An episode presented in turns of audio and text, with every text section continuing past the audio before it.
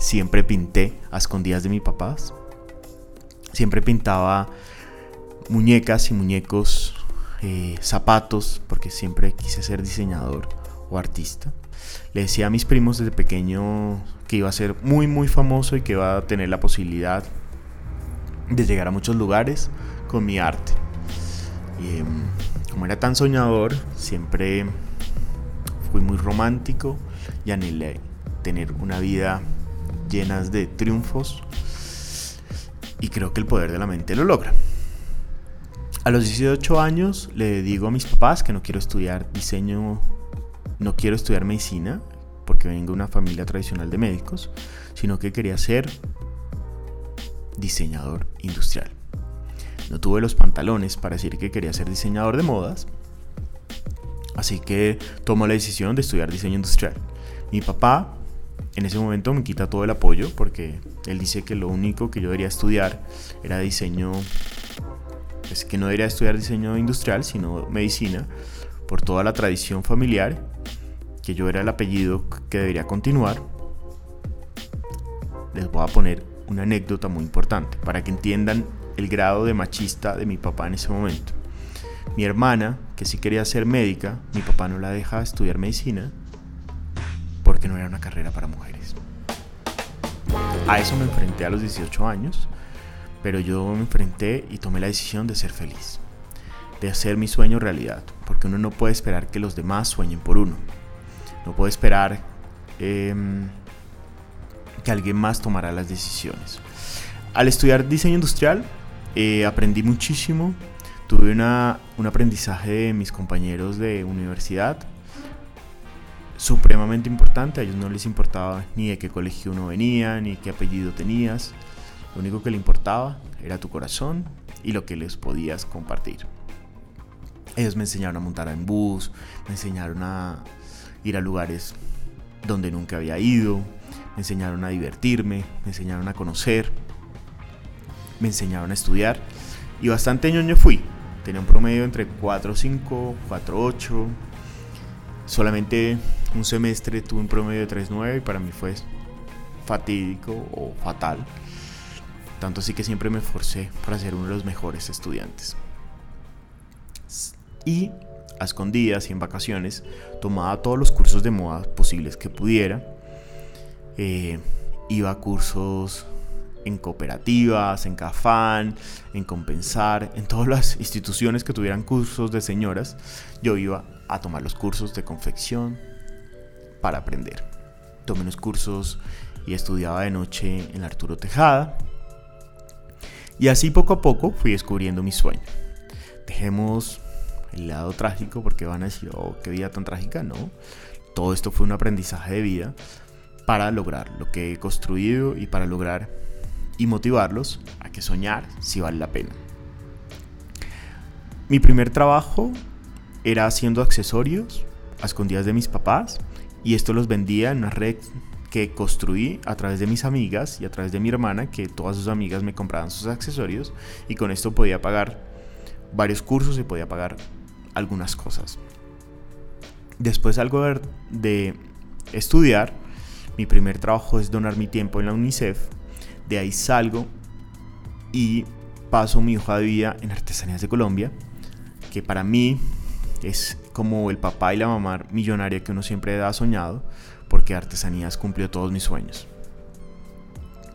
Artesanías empiezo a trabajar como diseñador junior, un año donde me da la posibilidad de empezar a viajar por todo Colombia. Me acuerdo muy claramente de mis viáticos, eran 35.500 pesos, con eso tenía que dormir, viajar y comer y conocer un país. Eh, conocí lugares maravillosos, conocí comunidades maravillosas.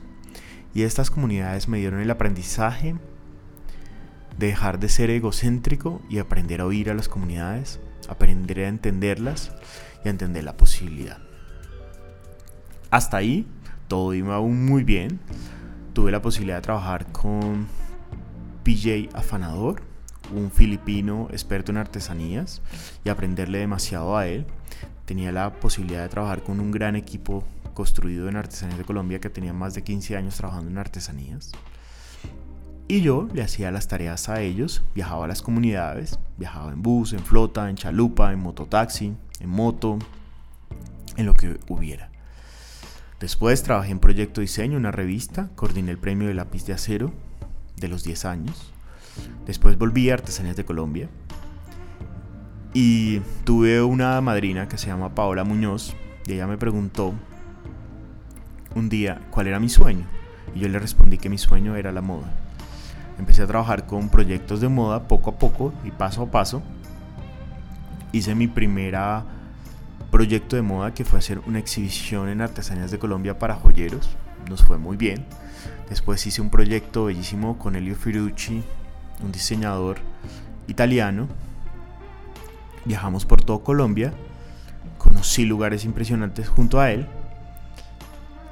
Y Paola Muñoz me da la posibilidad de trabajar con el proyecto de Identidad Colombia, que se venía trabajando durante muchos años, que hacían los grandes diseñadores de este país. Ahí conocí a Beatriz Camacho, a Adriana Santa Cruz, a Hernán Zahar, a María Luisa Ortiz. Y gracias a este proyecto, después creamos nuestro propio proyecto eh, in-house y fue hacer una colección que se llamaba Colombia País Artesanal. La presentamos en el Círculo de Moda. Yo creo que Paola no tenía muchas expectativas con, esa, con ese desfile. Arturo Tejada, un gran maestro de mi vida, me hace o me obliga a hacer 51 salidas. Ahí empiezo a hacer colecciones. Empiezan mis primeras participaciones en Calispo Show.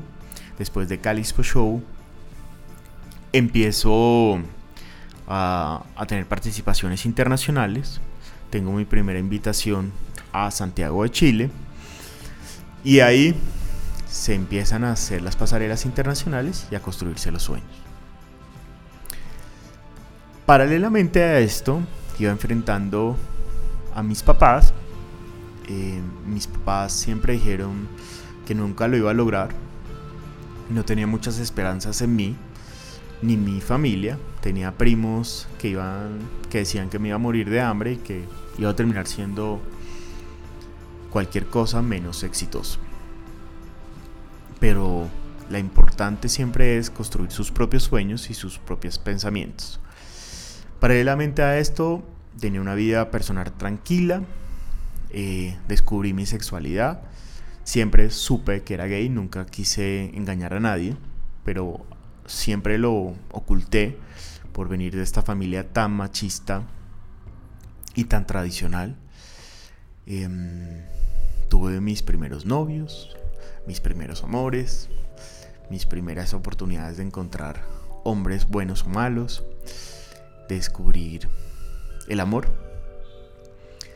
No he, sido muy enamoradizo, he tenido cuatro novios importantes o no, pero hombres que han venido a enseñarme y a aprender de ellos y aprender de lo que es una relación. En Artesanías de Colombia tuve la oportunidad de viajar mucho, tuve la oportunidad de llegar a lugares mágicos, aprender sobre la cultura guayú, aprender sobre la cultura kamsá, aprender sobre los bordados de Cartago, aprender a conocer cada lugar y cada espacio. Un nuevo reto fue hacer la colección que se llamó Un millón de manos, un millón de verdes, una colección inspirada en las esmeraldas colombianas. Esta colección me dio la oportunidad de hacer de un disgusto un gusto. Yo siempre cuento esta anécdota porque en esa oportunidad me había invitado Calispo Show a hacer esa colección y mi jefe me dijo no nos vamos a Cali, sino nos vamos a París. Paola, siendo una funcionaria del Estado colombiano, pues le piden su carta de renuncia, o ella renuncia, no me acuerdo muy bien. Así que yo me quedo con una colección que para mí había sido una de las colecciones más bellas que había hecho en un closet. Viajé por todo el país enseñándoles el verde y hice una investigación de algo que no me gustaba, que eran las esmeraldas, hasta que se me volvió un gusto. les digo por qué logré que a través de esta colección se mostrara un país diferente. Esta colección se presenta al cierre del Calispo Show gracias al apoyo de, de, una marca que en ese momento creyó mucho en mí que se llama SP Pro y Jorge Bernal, que me dijo, hágale chino, vámonos para Calispo Show y yo lo patrocino.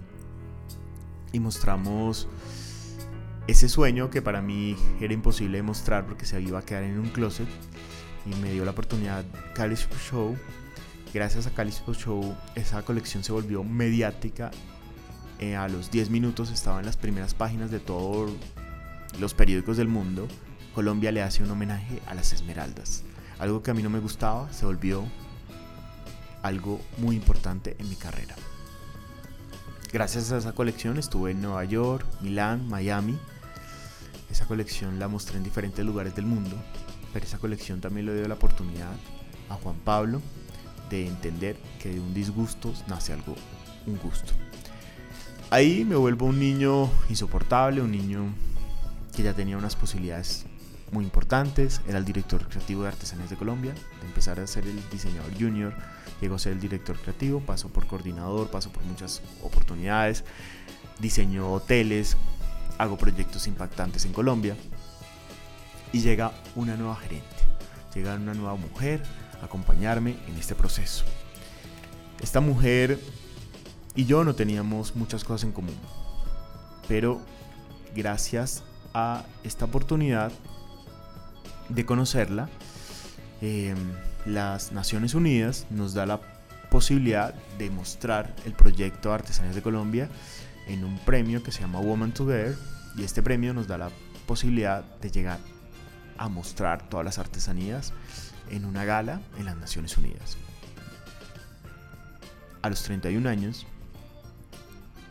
siendo muy egocéntrico.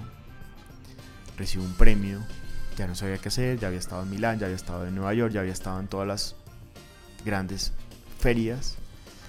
Tengo la oportunidad de volver a comenzar. Esto es algo que no he contado. Eh, recibo un golpe de mi jefe en ese momento, en las Naciones Unidas. Yo nunca lo quise contar en ese momento, porque yo lo veía como malo. Sí, fui golpeado por una mujer.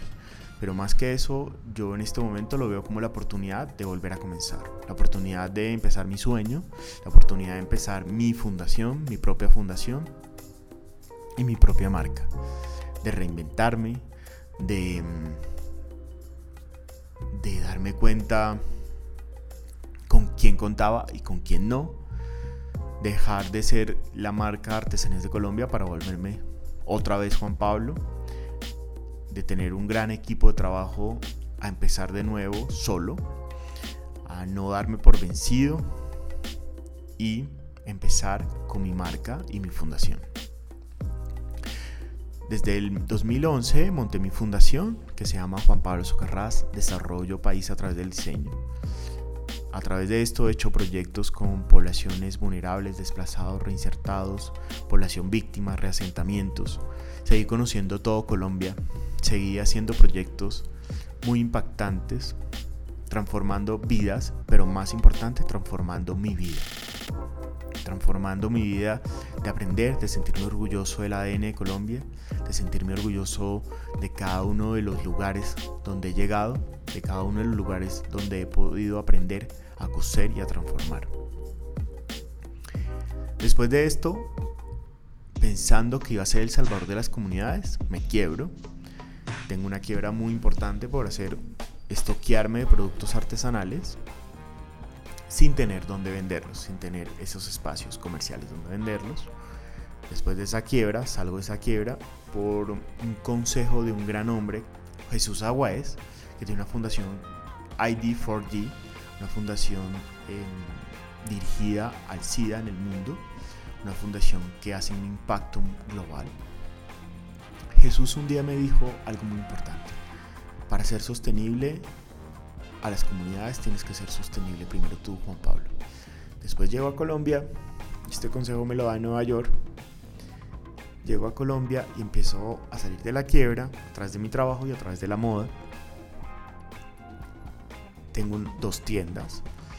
Eh, esas tiendas, más que traerme nada más que aprendizajes. Eh, son tiendas donde aprendo y entiendo cuál es mi modelo de negocio, donde no me arrepiento de haberlas tenido, donde empiezo a trabajar con grandes marcas y hacer proyectos de impacto en el país, pero también aprendo a ser viable y sostenible a través de lo que hago. Al poco tiempo, por casualidades de la vida, em, recibo una invitación para decorar una gala en Nueva York y recibo al año siguiente la posibilidad, a los dos años, de volver a hacer una shopping bag para la gala de Jesús.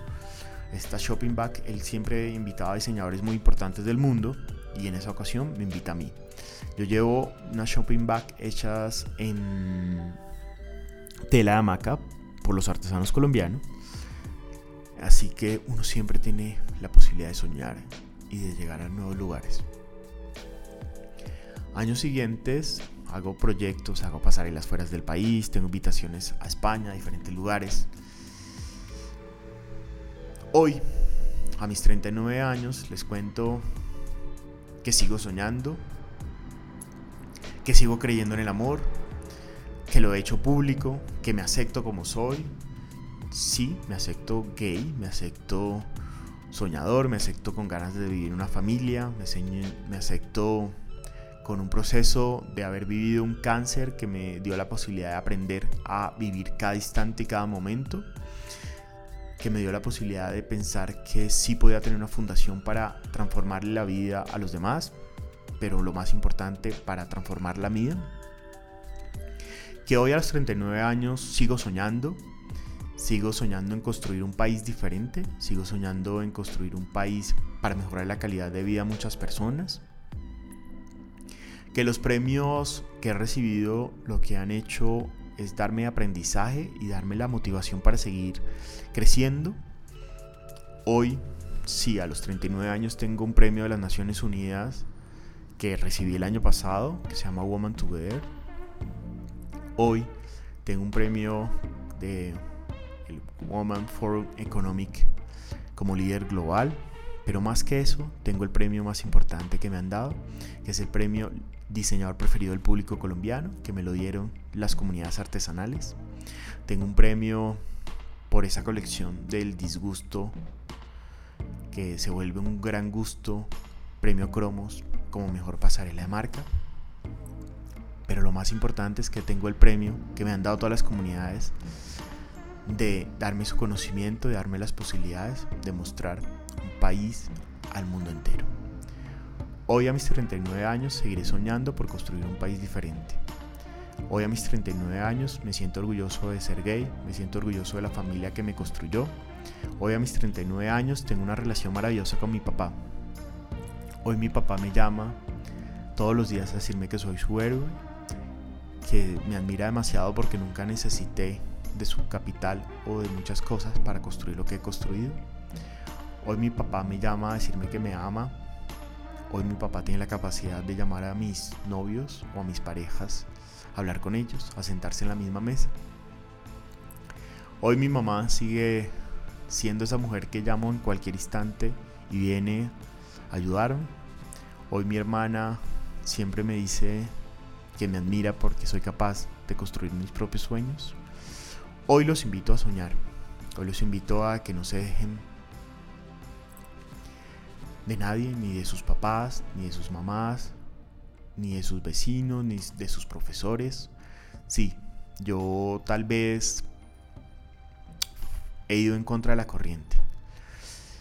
He ido en contra de los sueños de los otros, pero hoy tengo la capacidad de decirles que vale la pena soñar, que vale la pena seguir siendo soñador, que vale la pena ser un romántico, que vale la pena soñar que ustedes pueden lograr estar con cualquier estrella, soñar que pueden llegar a cualquier lugar, soñar que pueden llegar a cualquier país, soñar que pueden llegar a comunicar lo que quieran. Yo cuando pequeño no era capaz de hablar, ni delante de un micrófono, ni delante del público.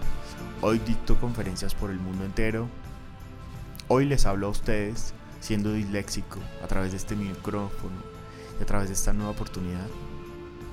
Hoy bailo como si fuera el último día. Hoy río como si fuera el último día. Hoy como lo que deseo porque de pronto mañana no, pueda comer. Hoy camino y doy gracias porque puedo caminar y puedo correr. Corrí todas las maratones porque doy gracias por las piernas que a los 18 años tuve que tener el apoyo de una silla de ruedas o de un bastón. Pero hoy y esta nueva década que va a empezar el próximo año a los 40 vienen llenas de sueños y de nuevas esperanzas. Vienen llenas de nuevos proyectos y de nuevas conquistas. Si me quiebro o no, no hay miedo, porque sé que podré volver a salir. Si me enamoro o no, tampoco hay miedo, porque he aprendido a vivir a través de mi soledad. Pero siempre soñaré con enamorarme, con volverme a creer en esos hombres que llegan a mi vida a enamorarme. También sueño con tener hijos, con dos hijas, les tengo nombre, Máxima y Antonia. Sueño con cambiar el pensamiento a mucha gente. Sueño con que las mujeres y los hombres que tienen hijos gays se sientan orgullosos de sus hijos. Sueño con que todos esos niños gay que tienen miedo a enfrentar a sus papás no le tengan miedo, sino a ustedes mismos, porque ese es el único miedo que pueden tener, y el miedo a Dios. Pero el resto sueñen en grande, ser gay o no no les quita nada. Sus amigos los aman y los quieren porque son ustedes, no por su sexualidad. Confíen en ustedes mismos, van a poder conquistar lo que quieran. El límite es el cielo. Si ustedes quieren conquistar el mundo, viajen, lean, vean películas, aprendan de todo el mundo, oigan a todo el mundo y sueñen, pero sueñen en grandes. Hoy creo que este capítulo estuvo muy largo de mi vida, esta vida de un soñador, de un man que habla como un loro perdido cuando a veces no lo quiere hablar, cuando a veces es mudo, de este man que todo el día está distraído por las calles de Bogotá, de este man que camina todo el tiempo, de este man que era un niño llamado Juan Pablo y sigue siendo un niño con ese corazón noble que muchos critican, que muchos juzgan, pero al final lo importante es que yo soy feliz. Y a mis próximos 40 años, de cumplir 40 el próximo 28 de marzo del 2020, miren, una fecha mítica para mí, eh, quiero contarles que he construido y seguiré construyendo lo que es Juan Pablo y mis sueños.